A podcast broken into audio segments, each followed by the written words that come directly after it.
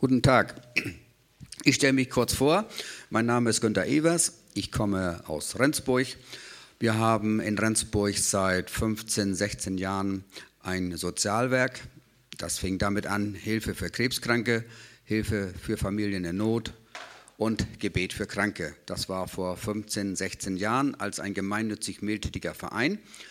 Da habe ich lange üben dürfen mit schwerkranken und austherapierten Menschen und habe immer wieder die Erfahrung gemacht, wenn Ärzte uns Kranke schickten, wo sie nicht mehr weiterkamen, hat Gott diesen Menschen durch Jesus Christus eine super tolle Chance gegeben des Neuanfanges.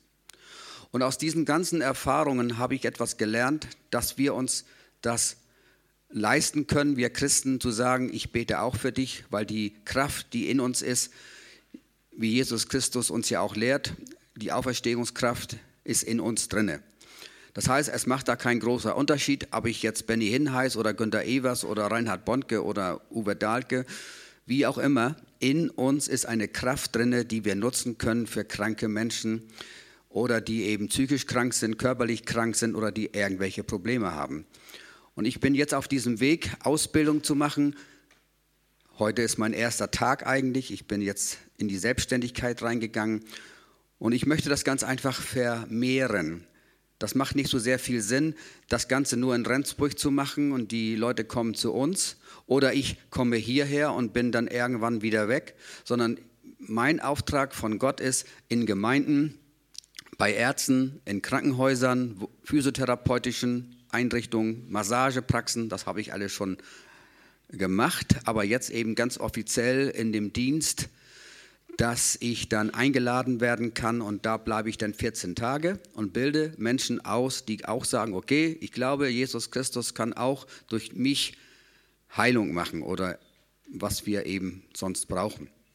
Und da möchte ich mich jetzt auf den Weg machen und Uwe hatte mich ja nun eingeladen, wie er schon gesagt hat, und ich finde das gut, dass wir so einfach mal einen Tag haben. Morgen früh darf ich ja noch mal was dazu sagen, und da gehe ich mehr ins Eingemachte rein. Wie kommt man dahin? Ist das einfach so ein Weg, da stolper ich so rein und kann mit den Gaben, die uns Gott gibt, sie einsetzen? Oder gibt das manchmal auch bei uns etwas, wo Gott bei uns erstmal am Charakter anfängt, ein Fundament legt, sodass am Ende überhaupt Autorität und Kraftwirkungen entstehen können? Ich habe hier eine CD, die liegt oben aus. Da ist zum Beispiel mal so Autorität und Kraftwirkungen ist aufgenommen im Chapter Bremer Förder, könnt ihr euch mitnehmen wenn ihr morgen früh nicht dabei sein könnt, aber so ein sowas ähnliches findet morgen früh auch wieder statt. Uwe hat ja schon gesagt, ich soll da kurz was drüber sagen. Hier gibt es eine Karte. Ich habe heute, wie gesagt, den ersten Tag. Ich bin jetzt rausgefahren, um das Reich Gottes mitzubauen. Ich bin jetzt mittlerweile Rentner, aber durch gewisse Umstände habe ich eine Rente von 220 Euro und einen Krankenkassenbeitrag von 372 Euro. Alles, was da dann kommt, da sage ich Gott, du hast uns zugesagt, die Vögel, sie haben Nester, sie sehen nicht und sie ernten nicht und doch versorge ich sie. Ich habe, durch das ich so viel mit Gott auch erlebt habe, einfach den Mut gefasst, auch zu sagen, ich gehe jetzt raus. Das rechnet sich gar nicht. Mein Verstand sagt das jedenfalls, es kann sich gar nicht rechnen. Aber Gott sagt, mir sind alle Dinge möglich und deswegen gehe ich raus, aber bekannt machen muss ich das trotzdem. Ich habe ein Buch geschrieben, könnt ihr auch oben käuflich erwerben. Prospekte könnt ihr mitnehmen. Ich habe selbst noch keine Prospekte, das sind noch die Prospekte vom Sozialwerk, wo ich aber auch eben halt schon viel drin geschrieben habe. Wie Uwe schon sagte, wir haben uns sehr bei Personen engagiert, die auch in dem Fachbereich von Medizin und Psychotherapie, Physiotherapie und in Massagepraxen engagieren. Und da sehen wir ganz einfach, wenn wir über ganzheitlich sprechen, dann sprechen wir nicht nur von Medizin und sonstige Sachen, sondern wir, wir sprechen ja von Leib, vom Körper, die Seele, die sehr viele Verletzungen hat. Und da kommt oftmals ja nur unser Gott rein. Jesus kann nur in uns aufräumen. Da hat die Medizin und die Psychotherapie oftmals gar keine Möglichkeiten, wenn über viele Jahre eine Verletzung durch Kindheitserfahrungen oder in der Ehe oder auf dem Arbeitsplatz. Da kommen wir mit Medizin und Psychotherapie nun mal nicht rein. Die Psychotherapie hat gute Ansätze, sie hat gute ähm, Dinge, wie man etwas verändern kann, aber am tiefen Inneren findet oftmals keine Heilung statt. Dann bleiben die Menschen so, wie sie sind. Und da habe ich ganz einfach die Erfahrung gemacht, wenn wir alles zusammenlegen, was ich jetzt in Arztpraxen schon seit fünf Jahren so mache, also Leib, Geist, Jesus damit rein, und dann die Seele bearbeiten und dann die Medizin, die Gerätemedizin, die Medizin als solches, den guten Rat des Arztes. Wenn wir das schaffen, alles zusammenzubekommen, dann haben wir eben, so erlebe ich das, 60 bis 70 Prozent Heilung. Und wir schreiben hier oben ja drauf, psychisch krank, körperlich krank und austherapiert. Und von solchen Menschen spreche ich. Ich spreche nicht von Menschen, die Kopfschmerzen haben und man betet mal dafür, sondern ich spreche darüber, dass die Ärzte sagen, das tut mir leid, ich kann dort nichts mehr für sie tun. Und dann wird man gut eingestellt, ist auch alles soweit richtig.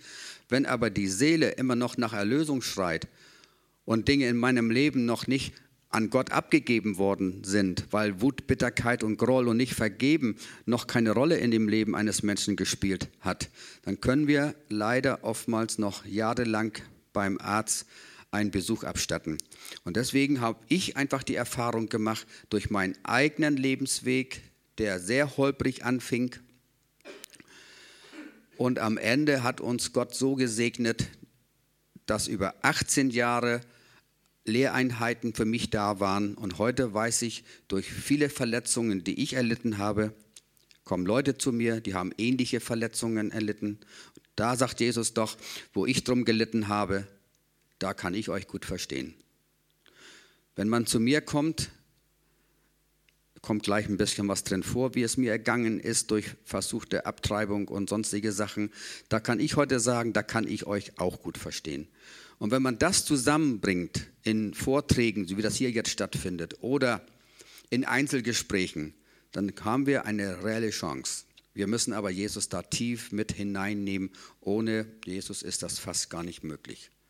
So, ganz früh erfahrene Ablehnung als eine mögliche Krankheitsursache. Wenn das Urvertrauen eines Kindes gestört ist, kann das später Entwicklungsstörungen oder Erkrankungen zur Folge haben. Manchmal können wir lange zu Ärzten oder Psychotherapeuten gehen oder das Gebet in Anspruch nehmen. Es kann aber auch Ursachen geben, weshalb der Körper nicht wieder gesund werden kann.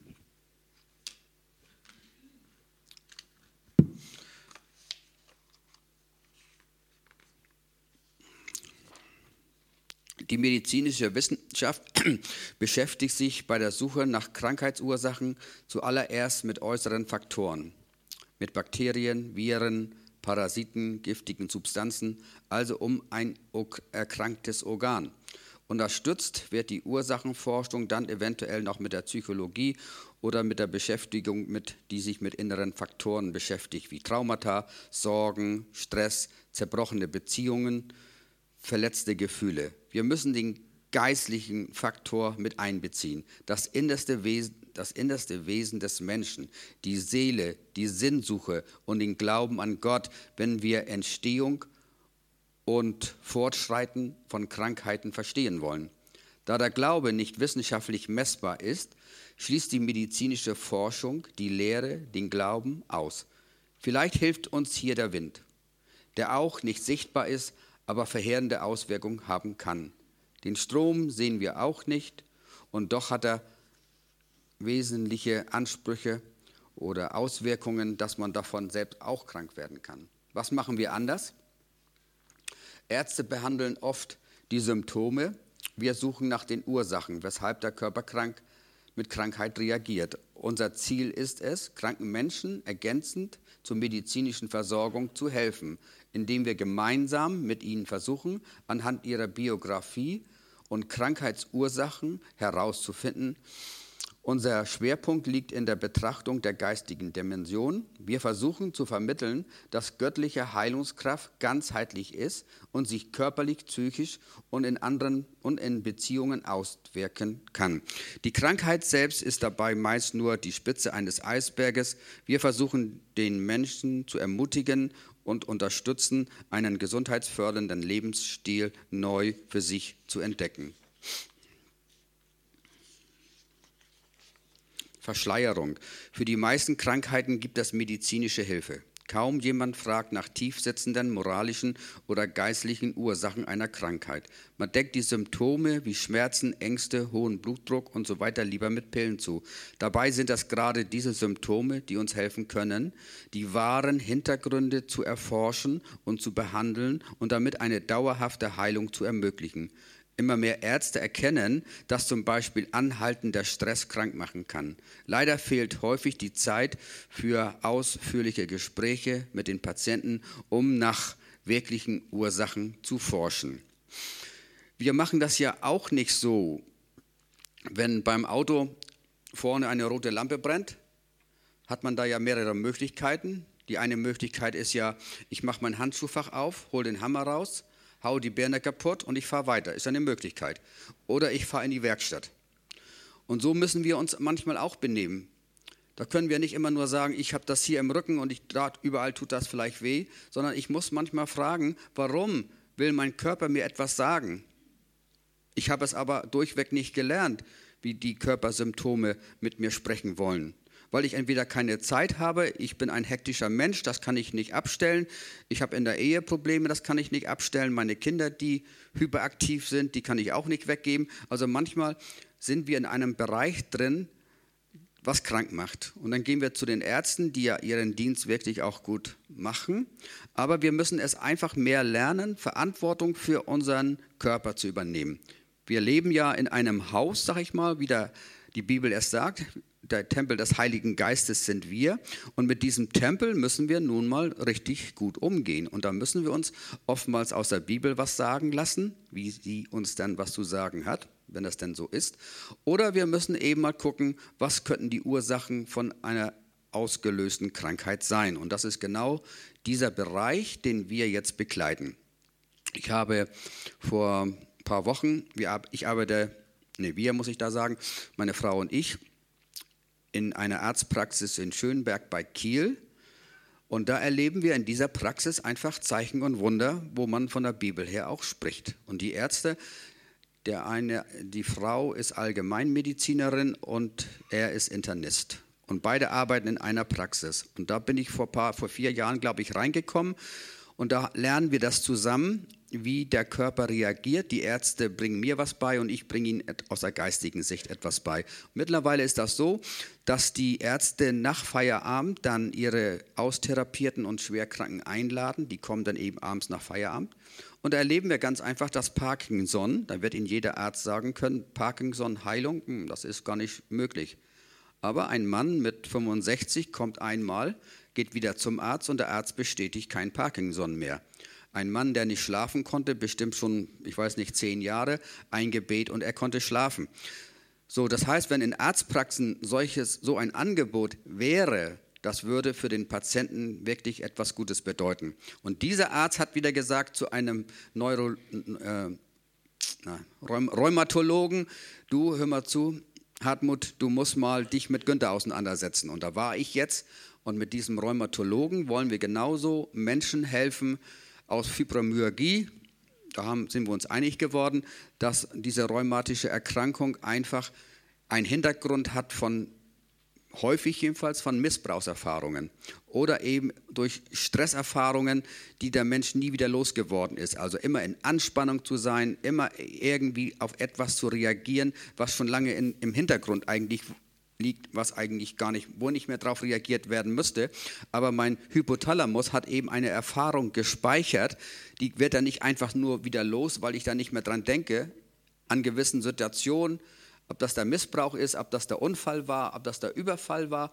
Dieses Langzeitgedächtnis erinnert sich in diesen ähnlichen Situationen wieder. Und dadurch werden eben Hormone freigesetzt schaltet vom Körper selbst. Das ist dann Adrenalin, Dopamin, Cortisol und Cortison. Und wenn diese Dinge über Jahr, Jahre, über fünf Jahre oder zehn Jahre immer freigeschüttet werden, dann hat der Körper ein Problem, dass das Abwehrsystem, die weißen Blutkörperchen, einfach dann diese Dinge nicht mehr recyceln können, wegnehmen können. Also es gibt da viele Dinge, die da noch mehr zu sagen sind, aber das war nur einfach nur mal so. Unsere Feststellung ist, wenn Belastungen schon aus der Kindheit vorhanden sind, wie zum Beispiel Ablehnung, körperliche Gewalt, sexuelle Missbrauchserfahrungen, ständiger Streit, Bitterkeit, Ängste, Wut und so weiter, können sich diese Erfahrungen wie ein Schatten auf das ganze zukünftige Leben legen. Und die Entstehung von Krankheiten psychisch und, und körperlich können dann dadurch begünstigt werden. Belastungen für das Ungeborene im Mutterleib. Zum Beispiel streitende Eltern, Ängste der Mutter, Mutter neigt zu Bitterkeit, Groll und Wut und ist hektisch. Bei ständiger Unruhe und Anspannung werden Stresshormone von den Hormondrüsen produziert und belasten den Kreislauf. Dabei kann sich das alles auf das ungeborene Kind übertragen und die ersten Verletzungen in der Seele oder im körperlichen Bereich finden statt. Damit wird das Langzeitgedächtnis des Kindes ungewollt programmiert. Also man hat ja heraus, es gibt einen Dr. Wörny, der kommt noch mal hier drin mit vor, aber heute Nachmittag auch noch. Der hat sich damit beschäftigt, ab wann kann ein, ein Kind, sag ich mal, wenn, wenn es im Mutterleib ist, ab wann kann das Kind Dinge registrieren. Und man hat, hat herausgefunden, in drei Monaten, wenn das Kind drei Monate alt ist, werden Dinge im Langzeitgedächtnis registriert. Muss man sich also vorstellen, das Baby ist im Mutterleib, draußen streiten sich die Eltern, körperliche Gewalt, böse Worte und so weiter. Alles das bekommt das Baby mit drei Monaten schon mit. Und nun stelle man sich vor, es sind neun Monate Zeit und es ändert sich von draußen her, von den Eltern nichts. Muss man sich vorstellen, das sind ängstliche Kinder. Häufig haben wir hyperaktive Kinder. Sie sind, haben keine Identität, wenn sie später erwachsen sind. Sie sind antriebslos. Also sie haben eine Energie, ein, einen erhöhten Energieverbrauch wie ein normaler Mensch, der so geboren wird, wo die Eltern sagen, das ist mein geliebtes Kind, ich möchte gerne, dass das auch ruhig und in unserer Familie aufwächst. Wenn das aber ein Kriegsgebiet ist, wo das Kind drin groß wird, dann hat das große Belastungen auszuhalten. Und da merken wir dann, dass diese Kinder oftmals mit 40, mit 50 Jahren dann große Schwierigkeiten haben, weil die Belastung über diese vielen Jahre einfach viel zu groß waren. Ich sprach eben davon, Belastung für das ungeborene Mutterleib und die möglichen Auswirkungen nach der Geburt und später. Häufige Müdigkeit, Ängste, antriebslos, konfliktscheu, Rückzug, hyperaktiv, Schreikind, juckende Haut, Menschenfurcht, nicht zur Ruhe kommen können. Wer gegen diese Symptome ankämpfen muss, hat ein gesundheitlich höheres Risiko. Also wir können ja manchmal äh, mit Kranken zu tun haben und beten für diese Kranken. Wenn aber nicht mal nach ganz Hitten zum Anfang geschaut wird, dann können wir oftmals sehr lange beten. Und ich komme ja nun mal in schon sehr vielen Gemeinden, wo denn die Leute immer wieder nach vorne kommen, zehnmal oder wie viele Mal auch immer. Und da sage ich, wir haben doch einen Gott, der hat uns doch zugesagt, durch seine Striemen und durch seine Wunden hat er uns die Heilung zugesagt. Aber warum geschehen diese Dinge nicht? So, und da habe ich mich natürlich viele Jahre mit beschäftigt und bin zu dem Ergebnis gekommen, es gibt Ursachen und Auslöser. Und wenn ich jetzt, wie hier das ja auch so ist, dass man ein Heilungsteam aufbaut und man am Ende mal sagt, okay, was kann die Ursache von deiner Erkrankung sein und man guckt ein bisschen hinter dem Vorhang, dann wird man immer wieder feststellen, wenn der ganze Mensch nicht geheilt wird, wir wollen, oder Gott will ja nicht nur die Oberfläche, sondern er möchte ja von innen heraus, was zerstörend wirkt. Und das geht eben nur von innen und dann nach außen. Es gibt zwar von außen auch von innen, aber mehr umgekehrt. Wenn das Kind mit Ablehnung konfrontiert wurde, die Macht der Worte. Was geschieht nun mit dem ungeborenen Kind im Mutterleib, wenn Eltern eine Abtreibung in Erwägung ziehen? So wie man einen Computer programmieren kann und die gespeicherten Informationen noch nach Jahren da sind, so sind schon alle lebenswichtigen Informationen im Embryo angelegt. Manche Eltern sprechen über das Ungeborene aus. Du bist nicht erwünscht. Wir wollen dich nicht. Du passt nicht in unsere Lebenspläne. In der Bibel finden wir klare Worte über dieses Reden. Leben und Tod liegen in der Gewalt deiner Zunge. Sprüche 18, 21. Negatives Reden kann die körperliche Entwicklung beeinflussen. Das ungeborene Kind wird durch die Aussprüche seiner Entwicklung negativ beeinflusst. Es fühlt, dass es nicht geliebt ist. Die Folge der Ablehnung können nun ganz unterschiedliche sein. In meinem Fall entwickelt sich das Kind zu einem sogenannten Schreikind, das immer fordernd die Nähe der Eltern brauchte.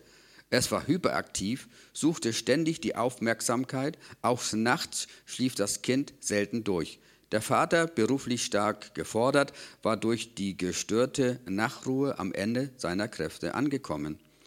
Er riet dem, ich riet dem Ehepaar, sich an göttlicher Ordnung zu orientieren, umzukehren und um Vergebung zu bitten, damit Gott die ausgesprochenen Worte stornieren kann.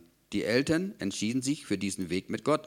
Schon nach wenigen Tagen berichtete der Vater, dass, es nun, dass er nun besser schlafen könne. Seit dieser Zeit der Umkehr beten die Eltern jeden Abend für die Kinder mit dem erstaunlichen Ergebnis, dass sie wesentlich ruhiger schlafen und die Hyperaktivität stark zurückgegangen ist. Heute kann man sagen, dass alles wieder in eine Ordnung gekommen ist, Kinder gesund, Eltern gesund. Die erste Hilfe nach der Geburt oder später, einfach dem, wenn das Kind geboren ist, einfach um Vergebung bitten und Gott genauso um Vergebung bitten. Denn die Streitigkeiten, Wut und Bitterkeit haben etwas in dem Kind auch angerichtet. Am Ende müsst, musste man dann das so weitermachen, so machen wir das jedenfalls, dass man über das Kind göttliche Worte spricht. Du bist willkommen auf dieser Erde. Wir freuen dich, dass du da bist. Gott hat einen super Plan für dich. Du bist ein Prototyp. Ich sage immer Prototyp dazu, weil jeder von uns ist ja einzigartig geschaffen. Jeder hat einen anderen Fingerabdruck und auch noch andere Dinge wie das Auge.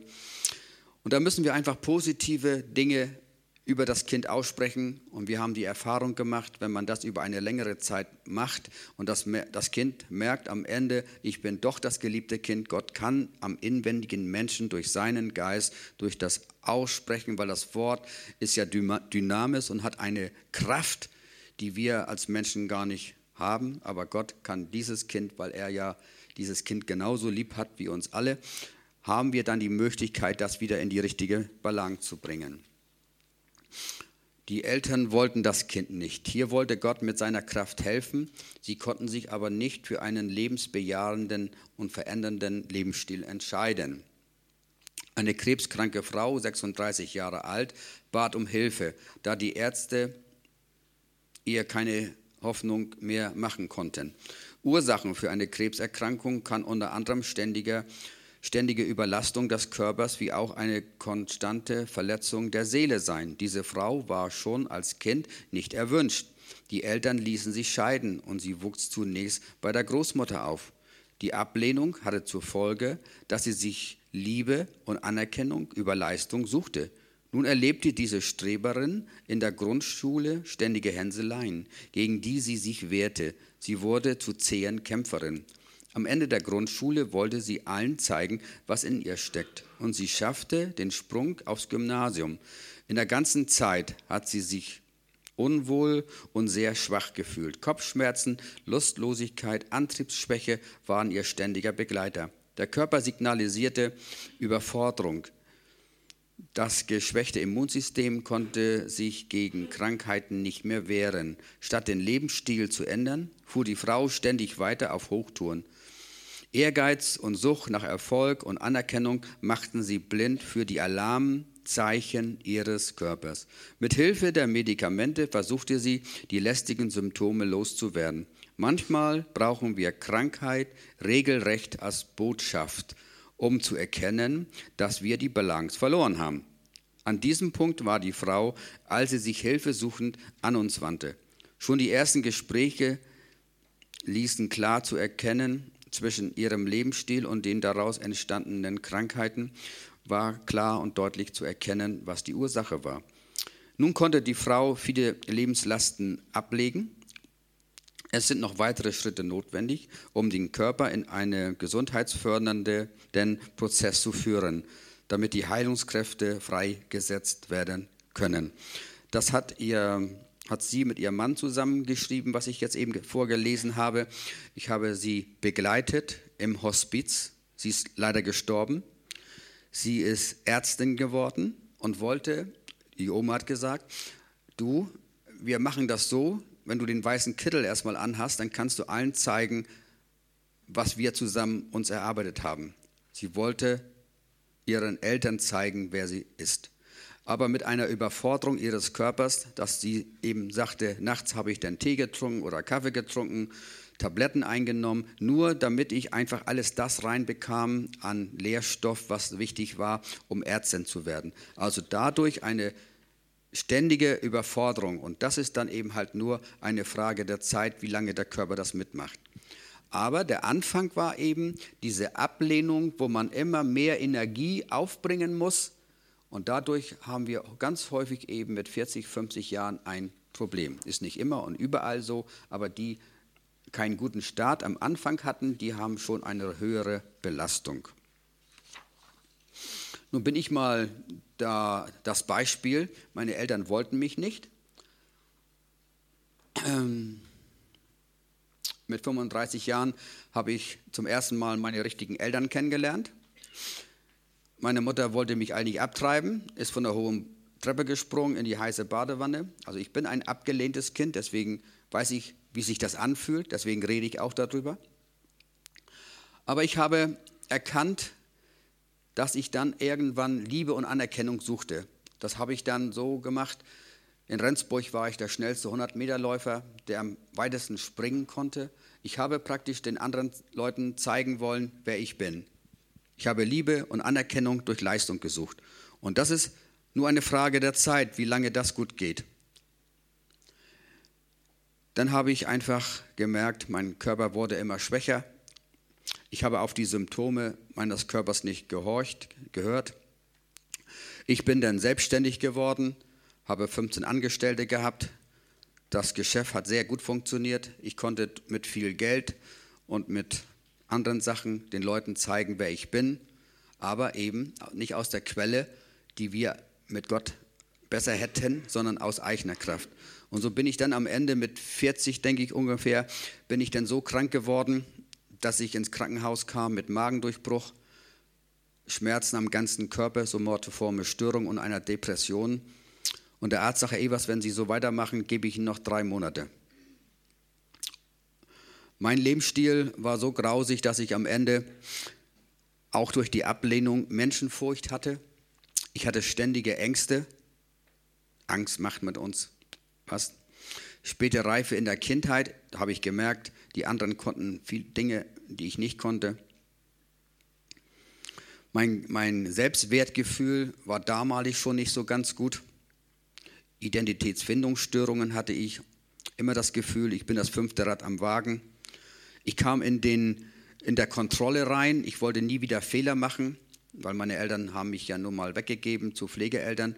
Und dann reagieren Menschen manchmal so, ich muss jetzt alles richtig machen. Ich will ja nicht wieder verletzt werden. Ich bin verletzt worden durch das Weggeben, aber dann fangen die Menschen das an, das Ganze zu kontrollieren, damit man ja nicht wieder verletzt wird. Dann kommt der Perfektionismus dazu. Es muss alles ordentlich sein, damit nicht irgendeiner sagen kann, guck mal, wie sieht das bei dir aus oder du müsstest dein Auto mal sauber machen, sondern der Mensch arbeitet dann über seine Grenzen, über sein Vermögen.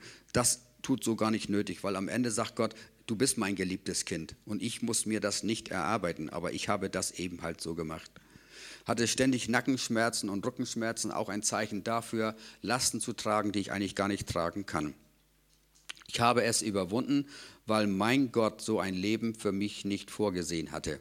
Ich bin mehr als ein Überwinder und fähig, die Probleme des Lebens und jede Attacke des Bösen zu überwinden. Wir sind dazu in der Lage. Ich muss heute nicht mehr nach hinten schauen, was alles mal gewesen ist. Gott hat mich von innen heraus geheilt, körperlich geheilt, meine Seele geheilt. Und heute kann ich schon sagen, Ich bin jetzt mittlerweile nach 18 Jahren stabil. Ich kann aufstehen, ich kann sagen, was ich will. Da kann nicht irgendeiner sagen, komm, mach noch mehr und noch mehr. Ich sage, nein, tut mir leid, passt nicht mehr, geht nicht mehr. Aber früher war das so, habe ich diese Grenzen überfahren und Leute konnten mit mir etwas machen, was ich eigentlich gar nicht wollte. Verletztes Urvertrauen, somit fehlt oft die Identität. Werden zum Beispiel Kinder zu oft unrecht behandelt, dann wird das Urvertrauen verletzt und somit wird die Seele eines Kindes bereits eine Verletzung in einer nochmal das gleiche, wird in der Seele eines Kindes bereits eine Verletzung angelegt. Später im Leben versuchen diese Menschen häufig, sich vor weiteren Verletzungen zu schützen bauen Mauern auf, zum Beispiel Perfektionismus, Kontrolle oder übertriebene Aktivität wie Sport und so weiter.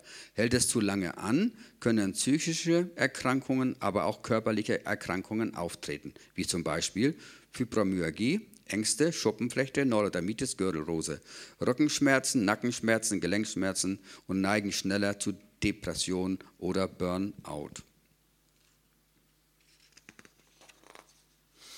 die vorher genannten Auswirkungen von Belastungen in der Kindheit. Sie tragen somit mit einer Last, die ihnen andere oder sie sich selbst aufgelegt haben. Diese Lasten können irgendwann mal krank machen.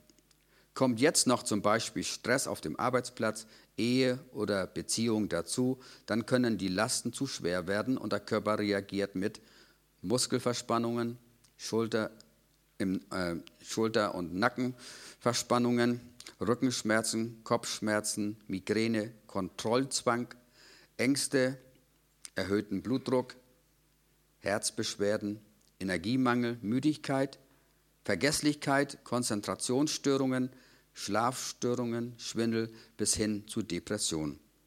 Es können rezidivierende, immer wiederkehrende Infektionen, zum Beispiel Bronchitis, Nasennebenhöhlenentzündungen oder auch eine Mittelohrentzündung auftreten. Kommt jetzt noch eine Übersäuerung des Körpers hinzu, dann kann es schwierig werden, dass sich der Körper wieder erholen kann. Somit können die Heilungskräfte geschwächt werden und weitere Krankheiten haben eine Chance. Hier gibt es nur für uns einen Weg. Derjenige, der uns geschaffen hat und einen Masterplan mit unserem Leben hat, kann uns wieder herstellen und alle Lasten abnehmen. Ich habe den Eindruck, dass hier jemand ist, der mit Beckenschmerzen zu tun hat. Und das scheint schon eine längere Zeit zu sein und Sie sind auch in ärztlicher Behandlung. Wenn Sie das jetzt gehört haben und hier ist jetzt jemand, der dürfte mal ganz schnell nach vorne kommen. Wer ist das?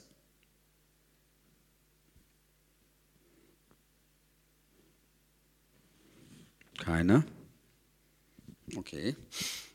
Wenn Ihnen das doch noch einfällt, wenn es weh tut, dann müssen Sie nachher kommen. Manche beschuld, manchmal beschuldigen wir uns selbst oder andere, weil wir mit dem Gefühl, zum Beispiel Trauma, Schock, Missbrauchserfahrung, äh? Kommen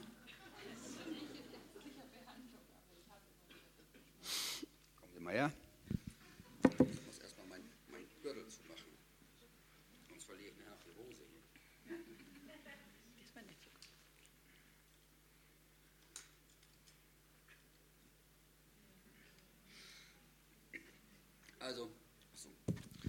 Die Bibel sagt ja in Markus 16, wir sollen den kranken Menschen die Hände auflegen und es soll ihm wieder besser gehen. Wir müssen Gott dann nicht von überzeugen, dass er heilen darf oder muss, sondern er hat es uns zugesagt. Durch seine Striemen und durch seine Wunden haben wir Heilung erfahren. Ich habe eine ähnliche Sache in Hannover gehabt, wo auch der Eindruck von Gott kam, dass eine Person krank war. Und da habe ich nur kurz die Hand aufgelegt. Zwei Wochen später bekam ich eine E-Mail vollkommen wiederhergestellt, keine Schmerzen mehr. Und deswegen mache ich das auch so, wenn der Eindruck da ist, spreche ich kurz ein Gebet. Welche Seite ist das, die rechte? Okay. Jesus, du hast dein Wort uns gegeben. Wir sollen den kranken Menschen die Hände auflegen. Nach deinem Wort gemäß tue ich das jetzt. Und du sagst ja, dass dein Wort eine Kraft in sich bewirkt. Und ich setze die heilende Kraft Gottes frei in deinem Namen für Wiederherstellung, was dieser Frau jetzt verloren gegangen ist. Ich danke dir, Jesus, dass du sie jetzt heilst. Amen. Manchmal beschuldigen wir uns selbst oder andere, weil wir mit dem Gefühl zum Beispiel Trauma, Schock oder Missbrauchserfahrung gar nicht fertig werden können und handeln manchmal so, als gäbe es ein Recht auf Rache. Doch werden damit nicht die in unseren Augen Schuldigen getroffen, sondern wir selbst. Loswerden können wir diese Selbstzerstörung nur, indem wir uns selbst vergeben oder anderen, die sich an uns schuldig gemacht haben. Vergeben ist der Schlüssel zu in Gang kommender Heilung laut Lexikon Brockhaus. Ist Vergebung der Entschluss, von uns selbst oder anderen Personen erlittene Übeltat, diese nicht mehr anzurechnen und dadurch das frühere gute Verhältnis mit ihm wiederherzustellen. Seelische Verletzungen, die das Immunsystem schwächende, die das Immun systemschwächende Faktoren, die zu chronischen Schmerzen oder Entzündungssyndromen führen können, stammen zumeist aus tieferen Verletzungen der Seele. Dabei handelt es sich vorrangig um Enttäuschungen über von Eltern oder von anderen wichtigen Personen und zugefügten Verletzungen des Lebens und Selbstwertgefühlen. Erfahrenes Leid, zum Beispiel durch Missbrauch in der Kindheit, kann tiefe Schneisen in unser Herz reißen und hat in vielen Fällen krankmachende Auswirkungen. Aber auch das schlechte Reden über andere gehört mit dazu. Die dadurch ausgelösten Ängste, Wut oder Zornempfindungen mögen irgendwann oberflächlich bewältigt sein, jedoch im Inneren fressen sie sich allmählich immer tiefer ins Herz ins Bindegewebe, in die Gelenkschleimhaut, in den Magen, Darmschleimhaut hinein. Solche Gefühle sind also extrem gefährlich für unsere Gesundheit. Gleichzeitig ist es auch die Enttäuschung über uns selbst, die uns krank machen kann.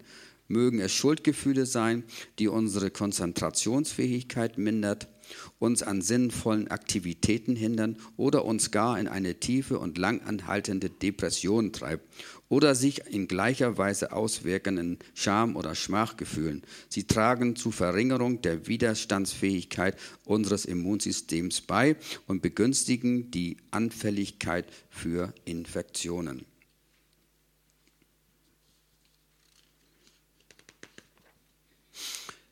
Die wissenschaftlichen Beweise sind eindrucksvoll. Gläubige Menschen genesen schneller von Krankheit, sind gegen Depressionen weitgehend gefeit benötigen weniger Schmerzmittel. Inzwischen beschäftigen sich auch die Schulmediziner mit dem Medikament, das nicht verschrieben werden kann, an dem Glauben an eine höhere Macht. Text, Text entnommen aus Psychologie heute, Ausgabe März 2005, Seite 21, Autorin Maria de Jong. Natürlich können auch schlechte, kann auch schlechte Ernährung uns krank machen. Wir wissen ja, dass das Lebensmittel gibt, da sind so viele Haltbarkeitsstoffe drin und Farbstoffe und was nicht immer alles. Wenn wir die Tiere so sehen, ob das nun das Huhn ist oder wer auch immer, merken wir jetzt ja auch gerade aus Kiel, dass dort Beanstandungen sind, dass dem Menschen in dieser Form nicht mehr geholfen werden kann, weil eben dort durch, wie heißt das Mittel jetzt noch? Hm? Ja, Resistenten Antibiotika, genau. Ne, also da, ich habe früher mal mit Tieren, tierärztliche Technik habe ich früher mal gemacht, Kühe behandelt oder ja, Eutergesundheit. Und da wurde schon immer Penicillin, Behandlungen für die Kühe und andere Sachen gemacht. Und wir haben auch erfahren, die Schweine, die Küken oder was auch immer, damit sie nicht krank werden, kriegen sie so viele Medikamente, dass am Ende das Küken oder wer auch immer das bis zum Schlachttag hin überlebt. Und wir wissen bei den Schweinen, die Histamine absondern, und wenn sie dann noch von Schleswig-Holstein bis nach Polen transportiert werden, dann sind sie so voller Histamine, die am Ende die Hypophyse so weit durcheinander bringt, dass die, die Hormondrüsen, die dann eigentlich gesteuert werden sollen, durch uns selbst, aber nicht durch Schweinefleisch oder andere Sachen, wird das immer gefährlicher für uns. Wenn wir gesund sind, ist das so kein großes Problem. Aber wenn wir krank sind, können eben Veränderungen entstehen durch von außen herangebrachten äh, Lebensmittel. Und das ist dann, ich sag mal, das wird immer schlimmer, dass die Lobbyisten immer mehr Dinge auch reinbringen. Und wir merken ganz einfach, dass wir mit zu vielen Kranken zu tun haben. Dann haben wir auch mit ganz vielen Leuten zu tun, mit dem Alkoholmissbrauch, Drogenmissbrauch. Häufig erleben wir einfach auch Erkrankungen wie Bandscheibenvorfall oder eben Gelenkschmerzen, dass nicht genug Wasser getrunken wird. Man rechnet ja 30 Milliliter pro Kilo Körpergewicht. Müssen Sie sich selbst mal ausrechnen, wie schwer, sie, wie, wie schwer sie sind und wie viel Wasser sie trinken. Ich habe Leute bei uns gehabt, die eben mit Rückenschmerzen und Verspannung im Nacken immer zu tun haben. Dann sagt der Mann zu mir, ich habe zwei Gläser Wasser getrunken, schon immer, zwei jeden Tag, diese kleine Menge. Und am Ende habe ich ihm den Rat gegeben, er sollte doch mal für sein Körpergewicht mal die Menge trinken. Dabei kamen über zwei Liter raus, das hat er dann auch erstmal durchgezogen.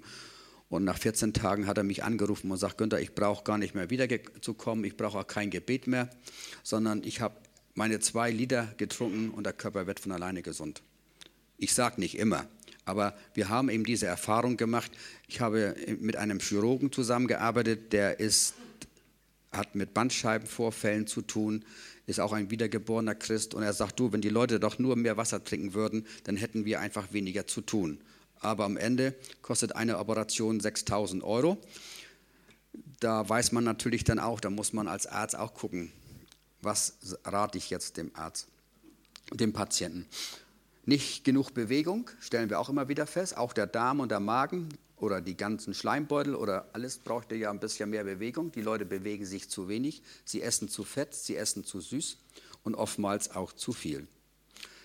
Kein ausreichender Schlaf haben wir auch ganz viele Menschen, die dann abends erst um elf, um zwölf ins Bett gehen. Der eine, der kann das ja ab.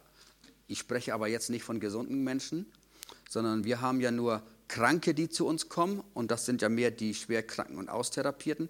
Und da muss man also wir dann in dem Fall von der Beratung, viel mehr Dinge zur Verfügung stellen an Wissen, an, an Möglichkeiten. Wir haben mit krebskranken Leuten zu tun gehabt. Da haben wir dann Spenden gesammelt über das Sozialwerk und dann sind wir auf der Hallig Langeness gewesen, drei, vier Tage. Wir haben andere Ausflüge gemacht und wenn man dann aus seinem Gedankengebäude mal ausbrechen kann, weil man ja sonst immer denkt, ja, wie lange lebe ich denn noch? immer in meiner gleichen Umgebung. Und wenn man dann mal rauskommt, dann hat man gute Möglichkeiten, auch mal was anderes zu denken. So, und der Körper mit, sein, mit seiner Entwicklung, mit Endorphinen oder mit Glückshormonen, die am Ende dann das Immunsystem stabilisieren. Aber wenn ich kein Glück mehr empfinde oder keine Ruhe mehr habe, dann habe ich in einer Krankheit eben doch mehr zu tun als ein Mensch, der noch nicht krank ist. Und deswegen lieber präventiv lieber vorbeugende Maßnahmen hier zu treffen. Was wir auch erleben, Stress auf dem Arbeitsplatz, in der Ehe, mit den Kindern oder mit sich selbst, das macht auf langer Sicht einfach krank. Ja. So, jetzt bin ich sozusagen am Ende. Jetzt beginnt mal die Fragerunde. Wer hätte dazu, was ich eben jetzt gesagt habe, mal eine Frage?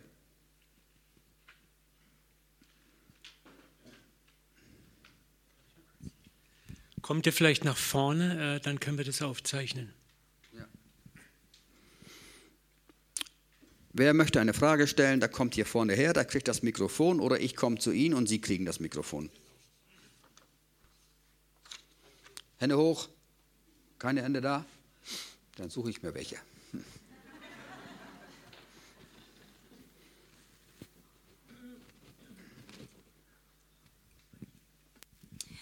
Wie hat es denn angefangen, dass ihr auf die Idee gekommen seid, äh, mit Ärzten Kontakt aufzunehmen und die Patienten äh, zum Gebet einzuladen?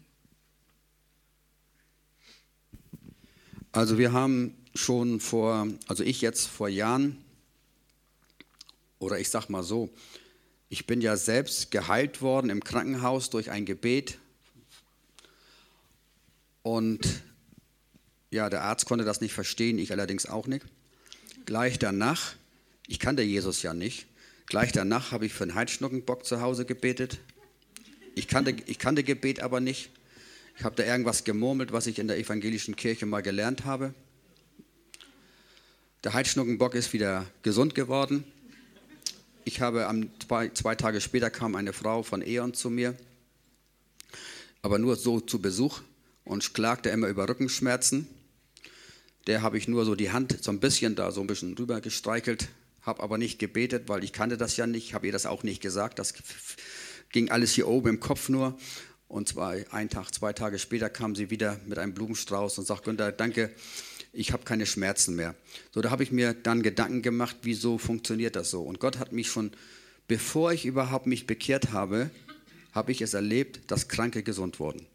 So, das heißt also, Gott hat mich irgendwie gefunden, immer hinterhergelaufen, bis ich dann selbst eben mit Totalschaden im Krankenhaus war. Und daraus, wenn man solche Dinge erlebt, ich könnte Ihnen ja noch viele Sachen mehr erzählen, dann sagt man einfach, das müssen alle wissen. Das darf gerne jeder wissen. So, und da habe ich ja dann eben insgesamt 25 Jahre bis heute hin geübt mit Jesus Christus. Ich habe viele Wüsten, Täler und Krisen durchfahren. Es ist nicht so, dass man einfach da rein stolpert und hallo, da bin ich, sondern das Wesen eines Menschen muss manchmal verändert werden.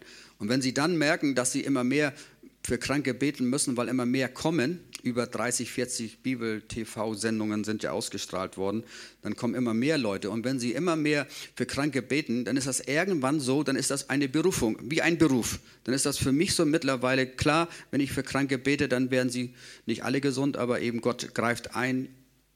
Und das ist in dieser Häufigkeit, deswegen wage ich es jetzt auch, äh, mit dem Mut nach draußen zu gehen. Und wenn sie dann mit Ärzten zusammenarbeiten können, die dann sagen, okay, wir kennen das so nicht in der Arztpraxis und die sich dann darauf einlassen, dann ist das mein Anliegen, das Ganzheitliche wirklich in die Praxis umzusetzen. In die Praxis der Ärzte, aber auch ganz praktisch, so was ich jetzt hier auch ja mache. Ne? Und deswegen sind die Ärzte auf uns zugekommen und haben gesagt, du, wir möchten ja gerne in unserer Arztpraxis beten, aber wir haben nicht die Erfahrung. Kannst du mit mir zusammen, damit ich diese Erfahrung auch mache? Und die beiden in Schönberg, die stehen auch auf unser Prospekt drauf, die sind jetzt so ermutigt, weil sie einfach Dinge erlebt haben, die haben sie nie erlebt. Selbst in ihrer eigenen Gemeinde erleben sie das nicht. Also das war der Grund mit zu sagen, das muss wiederhergestellt werden, was eigentlich das Böse uns geraubt hat. Aber jetzt geht's weiter. ich jetzt machen? Da meldet sich keiner.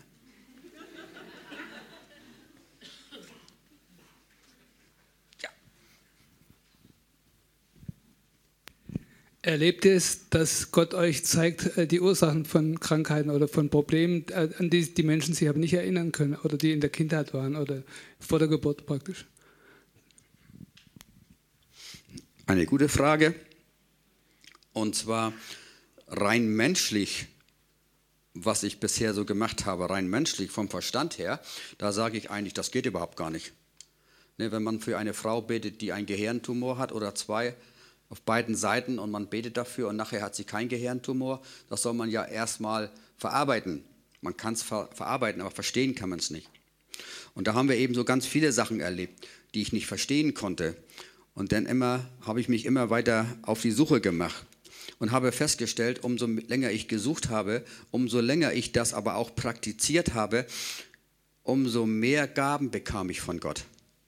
Also das ist nicht so, was ich ja auch manchmal erlebe, ich möchte gerne die Gabe für Heilung haben, möchte die Gabe für Prophetie haben und für alle Sachen muss Uwe dann verbeten.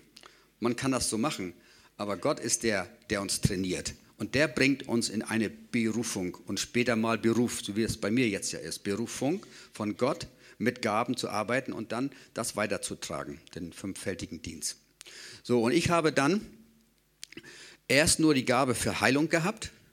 Dann merkte ich, dass immer mehr Autorität kam. Und das steht ja in Matthäus 10. Wir haben Vollmacht über böse Geister, unreine Geister, Krankheiten und Schwachheiten. Dann kamen eben Satanisten zu mir oder Leute, die so gefangen waren vom Feind, dass eine Lösung von diesem Feind einfach in vielen Fällen in andre, aus anderen Gemeinden oder woher auch immer nicht möglich waren. Und habe ich gemerkt, wenn sie dann zu uns kamen, dass immer mehr Vollmacht entstand. Ich war auch immer, wurde immer mutiger, dass ich eben halt auch zu Kirchen gegangen bin oder Krankenhäuser gegangen bin, wo mein Verstand sagt, Mensch, was soll ich da eigentlich? Ich hab, bin ja Kaufmann, ich bin ja nun kein Pastor oder irgendwas. Dann sagt mein Verstand immer, was willst du jetzt in, in Dresden in einem katholischen Krankenhaus und soll jetzt für 160 Leute einen Vortrag über Depression halten, da sagt man doch vom Menschenverstand her, das könnte doch Herr Professor, Doktor der tiefen Psychologie viel besser.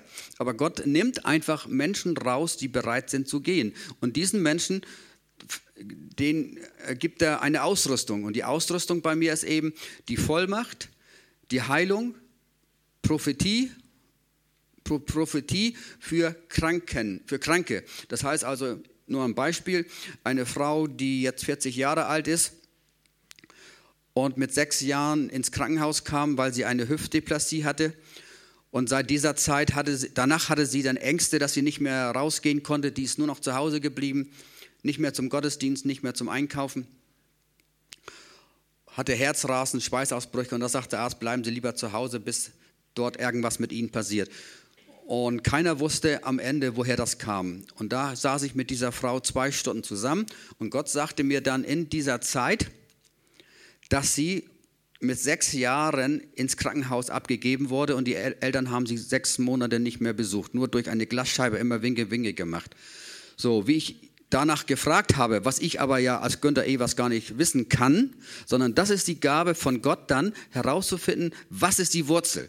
So, und dann habe ich im Namen Jesu gesagt, du Geist der Angst, du verschwindest aus Elfriede Elfriede ist nach draußen gegangen und machte so und sagt, du, ich bin jetzt so leicht, irgendwas muss da passiert sein. Ein paar Tage später konnte sie alleine wieder rausgehen.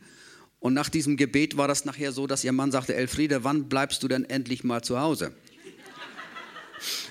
So, wie sie noch Angst hatte, war sie unterwegs, musste einkaufen.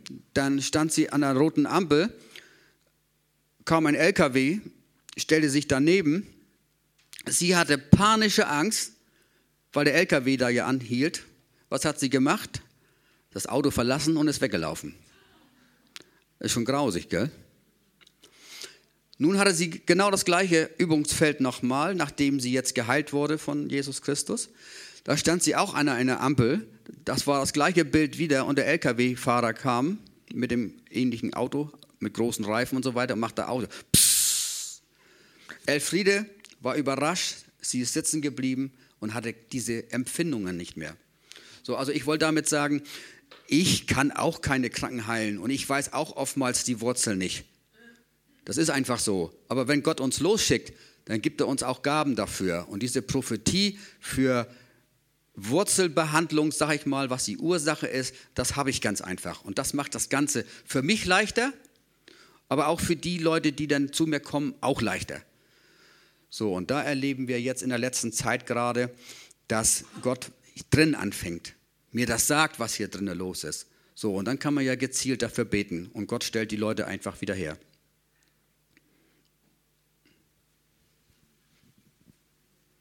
Was könnten Ursachen für MS sein? Eine gute Frage. Ähm, ich habe die Erfahrung gemacht, dass das bei MS mehrere Stationen sein können. Das erste, die erste Station ist, was ich heute hier so ein bisschen vorgetragen habe. Oder ich, ich sage das mal anders. Man muss mir die Krankheit sagen und aufgrund von 15-jähriger Erfahrung und 2000 Klienten kann ich heute so ungefähr sagen, wenn ich die Krankheit höre, kann ich das auf gewisse Bereiche zurückziehen, was mal gewesen ist. Der Arzt hat ja die Diagnose, der Mensch hat Schmerzen, behandelt dementsprechend was ja auch richtig ist. Ich gucke nach den Ursachen und versuche dann diesem Menschen so zu helfen. Und bei MS ist das so, dass schon in der Kindheit Dinge gewesen sein können. Und dann habe ich die meisten, die MS hatten, die haben eine Erfahrung gemacht von Missbrauch. Also eine schreckliche Lebenssituation, wo der Mensch nicht mehr zurechtgekommen ist. Wir haben solche Dinge aufgelöst und die Menschen sind wieder gesund geworden. Aber ich muss auch dazu sagen, es gibt wenig Menschen, die ich bisher gehabt habe, weil viele einfach nicht glauben, dass Gott heilt. Aber wie gesagt, die Ursache, dass das Gehirn eben einen Schaden hat, und eben der Mensch sich immer wieder Gedanken macht, sich immer wieder an diese Erfahrung erinnert, immer wieder das Ausschütten von Adrenalin, Dopamin, Cortisol und Cortison. Am Ende kann man so eine Krankheit haben. Wie gesagt, Ist nur erstmal eine Vermutung, weil meine Erfahrung das bei ein paar Patienten so gezeigt hat. Aber ich habe einfach zu wenig Erfahrung mit MS-Kranken. Ich habe mit vielen Krebskranken zu tun, aber auch weniger, weil die meisten, die zu mir kommen, die krebskrank sind, die sind im Endstadion. So, und wenn von Strahlentherapie und Chemotherapie und Operation, dann brauchen diese Menschen einfach ein Wunder. Haben wir auch schon erlebt. Aber wie gesagt, besser wäre, wenn man die Diagnose Krebs hat und man ruft bei Gott erstmal an und sagt, Gott, hör mal zu, du hast mich gewollt, und nun guck mal, was können wir zusammen mal regeln, damit ich wieder fit werde, wo der Arzt zu beitragen kann. Aber wenn wir Gott nicht gar nicht anrufen, wenn er sagt, ruf mich an in der Not und ich will dir helfen. Also da habe ich dann schon auch Erfahrung gemacht, wenn sie ganz zum Schluss kommen, sterben sie einfach nur. Ja, nicht immer gerade ermutigend.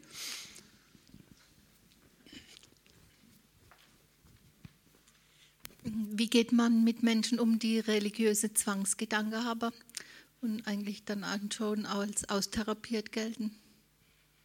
Ich nehme gleich noch einen dazu.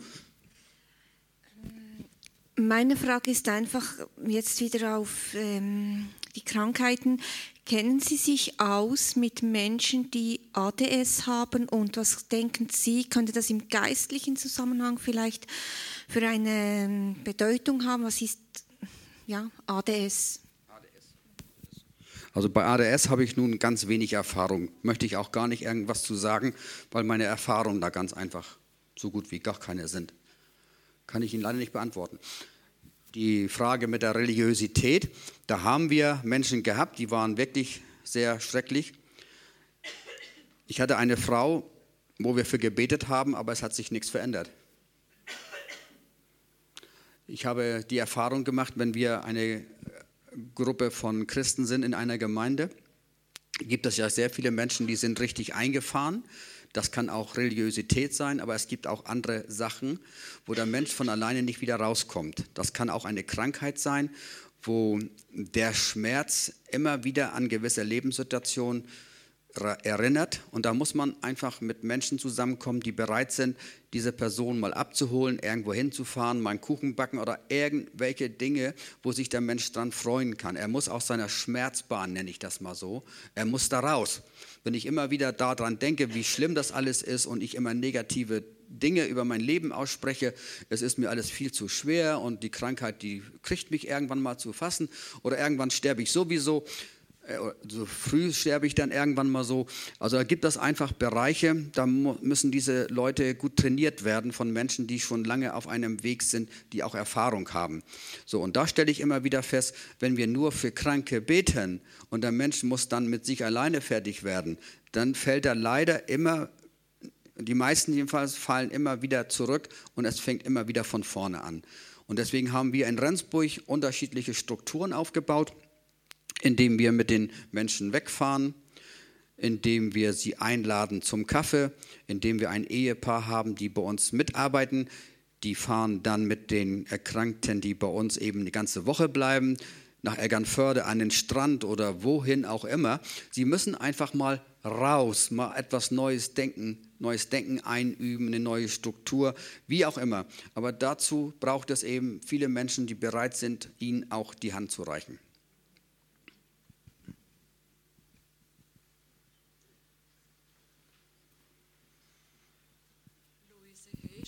Luise He spricht von Vergebung. Das sei der einzige Weg. Was sagen Sie? Bei was? Für Krankheit, also um gesund zu werden. Ja. Also habt ihr das verstanden? Vergebung ist der einzige Weg sozusagen für Gesundung. Ich sage ja, das ist der Schlüssel. Wenn ich nicht vergeben kann, kann uns Gott auch nicht vergeben. Das Vaterunser sagt das uns ja klar und deutlich. Vergebung ist der Schlüssel. Wenn man da aber bei stehen bleiben würde und sagt, du brauchst jetzt nur noch zu vergeben, Wut, Bitterkeit und Groll meinem Ehemann oder meiner Ehefrau gegenüber, das lasse ich dann so, dann muss ich sagen, dann ist das eine sehr gefährliche Geschichte. Und wenn ich dann mich nicht genug bewege und nicht genug Wasser und Ernährung, was ich alles schon hatte, wenn wir nicht den ganzen Menschen sehen, der in seiner Not auch Gott braucht, und ohne Gott zu vergeben, ist das manchmal ganz schön schwierig. Aber nur allein der Schlüssel jetzt, ich vergebe allen Menschen und mir selbst und ich werde dann wieder gesund. Also das würde ich jetzt nicht behaupten wollen.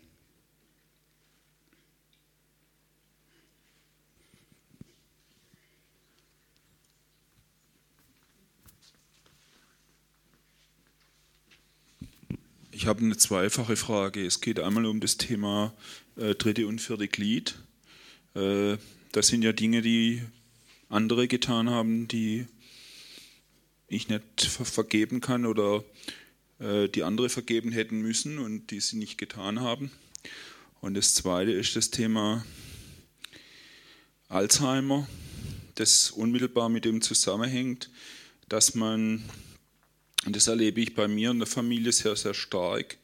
Äh, mein Opa ist im Dritten Reich Eisenbahnlokführer gewesen und ich will heute nicht wissen, ob er äh, Juden nach Auschwitz oder sonst wohin gefahren hat. Aber ich habe so den Eindruck, dass Alzheimer ein Stück weit äh, vergessen da in unserem Volk stattfindet und dass unser Volk äh, sehr stark auch von Alzheimer ja geplagt ist. Die Zahlen sind ja alarmierend, die Steigerungsraten sind extrem mehr als in anderen Völkern und ich bin der Meinung, hier stimmt irgendwas nicht, dass wir hier in der, äh, dass die Schuld, die wir im Dritten Reich auf uns geladen haben, sich im dritten und vierten Glied jetzt auch noch äh, weiter fortsetzt und Alzheimer da ein Stück weit mit zusammenhängt. Auch wieder eine Frage, die ich nicht richtig beantworten kann, weil mit Alzheimer haben wir auch sehr wenig zu tun.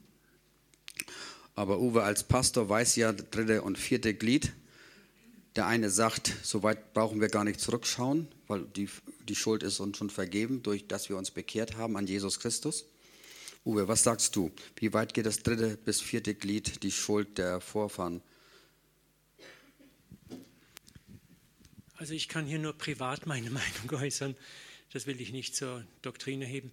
Es gibt in Jeremia und in Hesekiel gibt es zwei Verse, Altes Testament, wo Gott sehr klar sagt, da gibt es das eine, ihr sollt diese Rede nicht unter euch haben, die Kinder haben saure Trauben, äh, die Eltern haben saure Trauben gegessen und den Kindern sind die Zähne davon stumpf geworden. Gott sagt, ich will diese Rede nicht unter euch hören. Der Vater trägt seine Sünden und die Kinder tragen ihre Sünden. Deutlicher geht es eigentlich nicht. Und ich mag ja auch keine Diskussion über Generationssünde anzetteln. Das ist meine persönliche Meinung. Wir leben im neuen Bund. Ist jemand in Christus, so ist er eine neue Kreatur. Das Alte ist vergangen. Ist vergangen. Ist es vergangen oder ist es nicht vergangen? Bist du neu oder bist du nicht neu? Und ich bin erschüttert, muss ich einfach mal so sagen, äh, wenn ich sehe, wie wir Christen da immer noch nichts kapiert haben. Wir leben immer noch im alten Menschen. Wenn wir doch nur Paulus glauben könnten. Das Alte ist vergangen. Ist jemand in Christus, ist er eine neue Kreatur. Neues ist geworden. Wisst ihr, und wenn ich, ich kann nicht 200 Kilometer, Stundenkilometer auf der Autobahn fahren und gucke permanent in den Rückspiegel dann ist es eine Frage der Zeit, wann ich in die nächste Leitplanke reinrenne. Und das ist biblisch ganz klar, ganz klar. Aber sorry, wenn ich in manche Vorgärten jetzt reintrampel. also das sind ja häufig solche Fragen und ich beantworte sie immer so, so wie Uwe das jetzt ja auch bestätigt. Also drei bis vier Generationen, was die, auf die Väter, die Schuld der Väter und so weiter raufgeht ja, was nützt mir das am Ende, wenn ich eine neue Kreatur bin oder die Bibel auch sagt, wer die Hand an den Fluch legt und zurückschaut. Ich denke, irgendwann muss das mal vorbei sein. Da muss ich doch nicht wissen, nach drei Generationen, was hat mein Vater oder der Vater oder der Vater gemacht. Woher soll ich das äh, wissen? Die Mühe, die man sich da geben muss, um das alles herauszufinden durch Stammbäume oder was auch immer. Also da habe ich so diese Lehre auch nie weitergegeben, aber ich finde sie mehr denn je, wenn ich irgendwo komme. Und da musst du doch auch noch rein. Und dann haben sie da ganze Register aufgebaut. Da sage ich, das tut mir leid, also da kann ich gar nicht mitkommen. Ist Ihre Frage damit beantwortet erstmal? Nein? Vielleicht nicht ganz zufrieden? Dass, dass es für mich gilt, das weiß ich schon. Und dass ich gläubig bin, das weiß ich auch. Mhm. treffen ja sehr viele Menschen, die nicht gläubig sind, die Jesus nicht angenommen haben, die, äh, die wir eigentlich zum Bekehr, erstmal bekehren müssen, bevor wir da was tun können. Äh, es ist ja dann ein doppelter Auftrag. Einmal die Bekehrung und zweitens äh, die Befreiung und drittens die Heilung. Also dass man, das muss man natürlich wissen. Wenn ich Jesus Christus nicht eingeladen habe und er hier drinnen nicht neu beginnen darf, indem ich ihm das erlaubt habe, auch in mein Leben einzutreten, um Veränderungen herbeizurufen, dann habe ich natürlich viel mehr oder das Leben ist mir viel an, es wird viel anstrengender, wenn ich einfach immer mehr Lasten da drauf habe, ob das von meiner Kindheit oder was ich so hatte. Und da will ja Jesus, dass wir in die ganze Freiheit kommen. Wir sind zur Freiheit berufen. Und wenn ich immer noch in irgendwelchen Zwängen bin, ob das nun der Alkoholmissbrauch ist oder ob das die Drogen sind oder was auch immer, da können wir uns manchmal nicht selbst aus dem Sumpf rausziehen. Und das sind andere Gewohnheiten, die wir haben. Da können wir uns manchmal auch nicht rausziehen, sondern da brauchen wir einen Erlöser. Unsere Seele muss erlöst werden. Und wenn die Seele erlöst wird, dann hat sie auch gute Möglichkeiten, äh, für meinen Körper Ruhe und Frieden hineinzugeben, damit das Abwehrsystem, die das Immunsystem, sag ich mal, wenn das nicht zur Ruhe kommt und immer auf irgendwelchen Baustellen zugange ist, weil ich eben selbst so ein nervöser Mensch bin oder nicht vergeben kann oder Groll, Wut und Bitterkeit immer noch wieder zulasse, dann gibt das einfach zu viel, was hier in meinem Körper etwas Kaputtes machen kann. Und durch Jesus Christus haben wir eben die Möglichkeit, durch das Gebet, aber auch durch, dass wir eine gute Lehre aus der Gemeinde her haben oder Mithelfer haben, wieder in einem ja, Bereich hineinzukommen von Ruhe und Frieden. Und deswegen sagt ja Jesus, Ruhe und Frieden gebe ich euch. Und wenn wir diese eben halt nicht haben, dann ist das oftmals ein bisschen schwierig in unserem Leben. Uwe, gleich haben wir die Zeit um.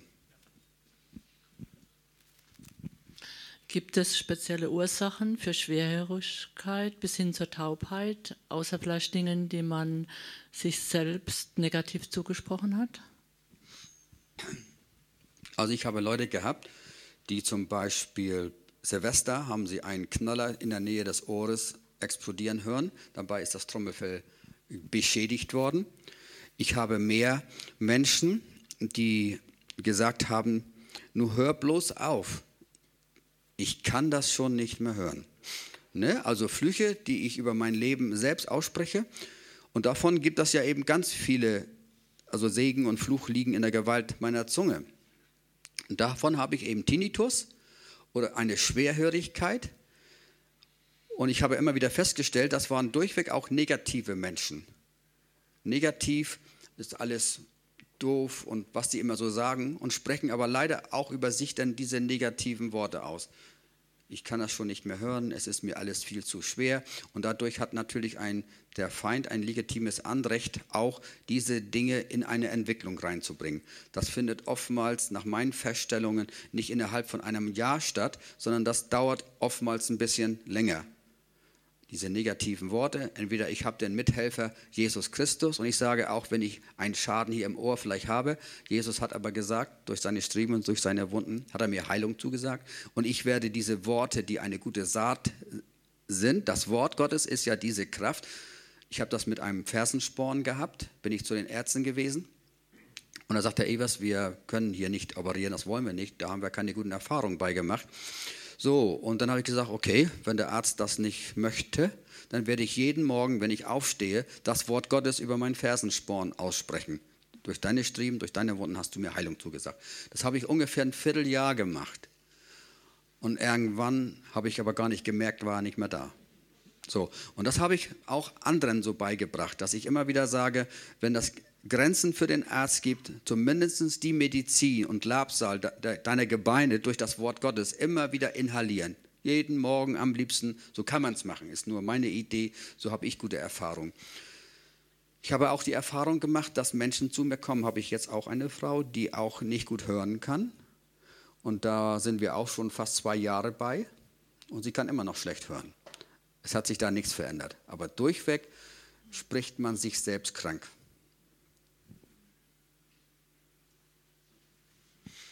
Ich möchte noch dazu was sagen. Ähm, ein Beispiel. Ich hatte, ich hatte mit meiner Frau eine Auseinandersetzung. Das gibt das ja mal in der Ehe, oder? Und dann hatte ich so das Gefühl, ich habe dann ausgesprochen, also ich, du engst mich so ein, ich, ich kriege schon fast keine Luft mehr. Das habe ich ungefähr vor vier, sechs Wochen gesagt. Dann war eine Frau aus Berlin bei mir, die hatte die Lunge kaputt.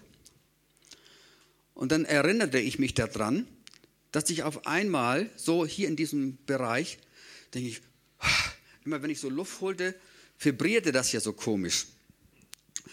Und dann hat mir Gott, Jesus gezeigt, guck mal, du hast über dein Leben ausgesprochen, du kriegst keine Luft mehr. Da habe ich festgestellt, umso mehr wir Autorität kriegen, was ich ja durchweg über Jahre durch Übungen bekommen habe für die anderen, das Problem dabei ist, wenn ich etwas über mich ausspreche, habe ich genau die gleiche Autorität. Und ich kann mir den Tod an Hals wünschen sozusagen. Und es geschieht am Ende. Denn war ich letzten Sonntag, hatten wir einen Heilungsgottesdienst. Und dann bin ich zu den, zu den Menschen hingegangen, die auch Heilung dort gebetet haben. Da habe ich gesagt, du, Andy, ich möchte einfach Gott sagen, um, um Vergebung bitten und das stornieren, was ich gesagt habe. Das war letzten Sonntag. Ich habe das nicht mehr. Ne? Also ich habe so, wenn ich so jetzt gesprochen habe, dann muss ich immer husten. Ich habe jetzt gar nicht gehustet, außer eben jetzt mal. Das ist einfach weg. Also das nochmal dazu gesagt, da müssen wir als Christen aufpassen. Umso mehr wir Autorität kriegen, das Wort Gottes über andere aussprechen, es ist auch über uns dann nachher ist eine Wirkung da. So, einen nehmen wir noch. Wer war das? Danke. Also mein Vater ist 1978 gestorben. Er war Alkoholiker und hat äh, mehrmals epileptische Anfälle gehabt. Ich war damals 17, wo er gestorben ist und mit 19 habe ich auf einmal Epilepsie bekommen. Die Ärzte fanden nie irgendwie was, dass ich Gehirnschäden oder sonst irgendwas hätte. Habe natürlich Tabletten verschrieben gekriegt. Diese Anfälle sind trotzdem gehäuft immer mehr und immer mehr kommen. Und wo ich mich bekehrt habe, wird es immer schlimmer. Also vor ungefähr vier, fünf Jahren, ja, habe ich gedacht, also ich sterbe. Also ich bin oft dann drei Tage im Bett gelegen, also wie tot. Ich war richtig kalt am Körper. Mein Mann hat oft für mich gebetet, bin bei vielen Heilungsgottesdiensten gewesen. Viele, viele Christen haben für mich gebetet. Es ist noch nicht ganz weg, muss ich sagen. Ich habe vor ein paar Wochen wieder einen Anfall gehabt. Und da frage ich mich, ja, ähm, ist da vielleicht eine gewisse Angst reinkommen in der Zeit, wo mein Vater umgefallen ist und ich das vielleicht als junge Frau gesehen habe? Äh, weil Sie ja vorhin gesagt haben, ja, bis ins dritte oder vierte Glied. Also ich bin keine Alkoholikerin, muss ich dazu sagen. Und da hätte ich jetzt gern ja, eine Antwort. Ich könnte dort eine Antwort drauf geben, das mache ich jetzt aber nicht, weil ich da schon Erfahrungen mitgemacht habe. Ich müsste da was fragen. Mache ich aber nicht, das möchte ich lieber mit Ihnen alleine machen. Gleich, wenn wir hier auseinandergehen, erstmal aus dem Saal raus, werde ich ein paar Fragen stellen. Da gibt es nämlich Zusammenhänge. Okay? Und wenn Sie mir das erlauben, nachher das zu sagen, ist das eine andere Geschichte. Aber ich müsste erst etwas fragen. Und das sind eben ja, Fragen, die beantwortet man nicht so gerne öffentlich. Ja, danke mal für diesen ersten Part und die erschöpfenden Antworten.